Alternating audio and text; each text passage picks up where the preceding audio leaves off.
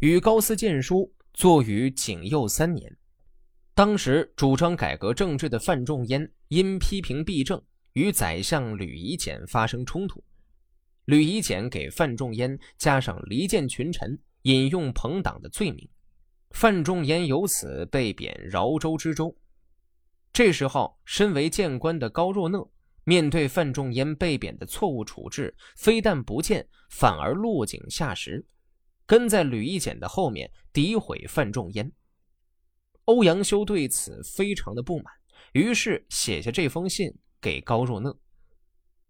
范仲淹等人领导的改革，便是历史上有名的庆历新政。宋仁宗时，官僚队伍庞大，行政效率低，人民生活困苦，辽和西夏威胁着北方的西北边疆。庆历三年，范仲淹、富弼、韩琦同时执政，欧阳修、于禁同为谏官。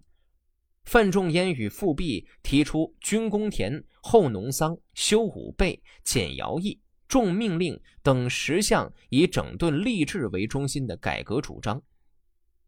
欧阳修等人也纷纷上书言事。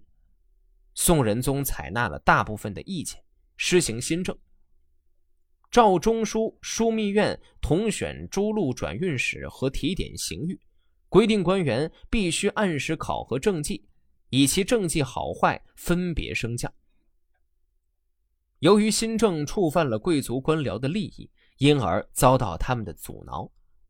五年初，范仲淹、韩琦、富弼、欧阳修等人相继被排斥出朝廷，各项改革也被废止。庆历新政失败之后，范仲淹贬到邓州，之后又辗转于杭州、青州。皇佑四年。他调往颍州，行至徐州，不幸病逝，终年六十四岁。范仲淹的境遇可以说十分的惨淡。他一心为国为民，但在朝堂之上却少有人支持。谏官高若讷本应该如实为他谏言，但是他却违背自己的本职，诽谤诋毁范仲淹。欧阳修写下这篇文章，就是为了骂骂这位没有操守的谏官。欧阳修顿首再拜，禀告司谏足下：我十七岁时家住随州，看到天圣二年进士及第的布告，才知道了您的姓名。当时我年纪轻，尚未与别人结交。又住在僻远的地方，只听说布告上的宋舍人兄弟以及叶道清、郑天修等人因文学著名于世，因此这次进士考试号称得到了人才，而您置身其中，单单没有突出的可以称道的地方，我因而怀疑您不知是怎样一个人。以后过了十一年，我第二次到京师，你已担任了御史李行，可还是没有机会与您见一次面，只是常常向我的朋友尹师鲁打听您的贤与不贤。师鲁说您正直有学问，是一位君子，我还有些怀疑。所谓正直，就是不可弯曲；所谓有学问，就一定能明辨是非。凭借着不可弯曲的气节，有能辨是非的明智，又担任谏官的职务，却随波逐流、默默无言，与一般人没有任何区别。这果真是贤者吗？这不能不使我怀疑呀。自从您担任了谏官以后，我们才认识了。您一脸正气，纵论前代之事，思路清晰，十分引人。褒扬正义，贬斥奸邪，没有一点谬论。啊，具有这样的辩才，向人显示，谁会不爱戴您呢？虽然是我，也私下认为您大概是个真君子吧。这是我自从听说您的姓名，直到与您认识十四年中，却有三次怀疑的情况。如今推究您的实际行为，再来仔细分析，然后断然肯定您不是个君子。前几天范希文贬官以后，我和您在安道家中会面，您极力诋毁讥笑希文的为人。我开头听到这些话，还怀疑您是讲着玩的。等到碰见施鲁，他也说您极力否定西文的所作所为，然后我就不再怀疑了。西文平生刚正好学，博古通今，他立身朝廷始终如一，这是天下都知道的。如今又因为正直敢言，触怒了宰相，得到罪责。您既不能为他辩明无罪，又害怕有识之士会责备自己，于是就跟着别人来诋毁他，认为他应当受到贬斥，这真是太奇怪了。说起人的性格，刚正果敢、怯懦软弱的性格都受之于天，不可勉强改变。虽然是圣人，也不会用办不到的事情去要求别人一定办到。如今您家中有老母。自身又爱惜官位，害怕忍饥受冻，顾念利益俸禄，因而不敢稍有违反宰相，以致受刑遭祸。这也是平庸之辈的常情，只不过是做了一个不称职的谏官罢了。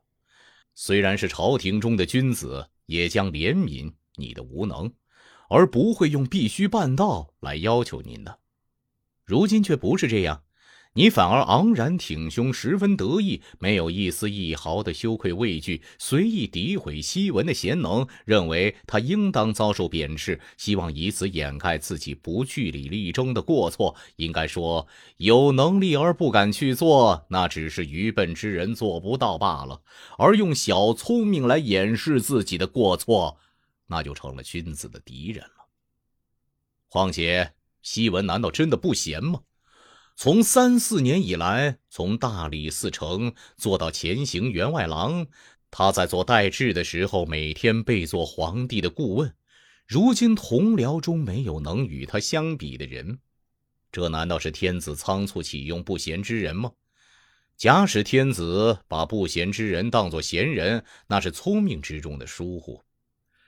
您身为司谏之官，是天子的耳目。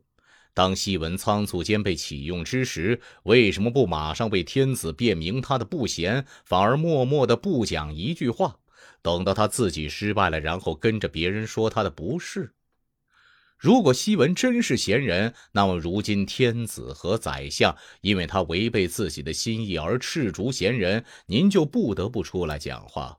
如此说来，那么您认为西文贤？也不免遭受责备，认为西文不贤，也不免遭受责备。大概您的过错就在于默默无言罢了。从前汉王朝杀害萧望之和王章，估计当时朝廷中的议论必然不肯明确的说是杀了贤者，相反。必然把石显、王凤说成是忠臣，而萧望之和王章作为不贤之人而遭受罪罚。如今，您真把石显、王凤看作是忠臣吗？萧望之与王章真的不贤吗？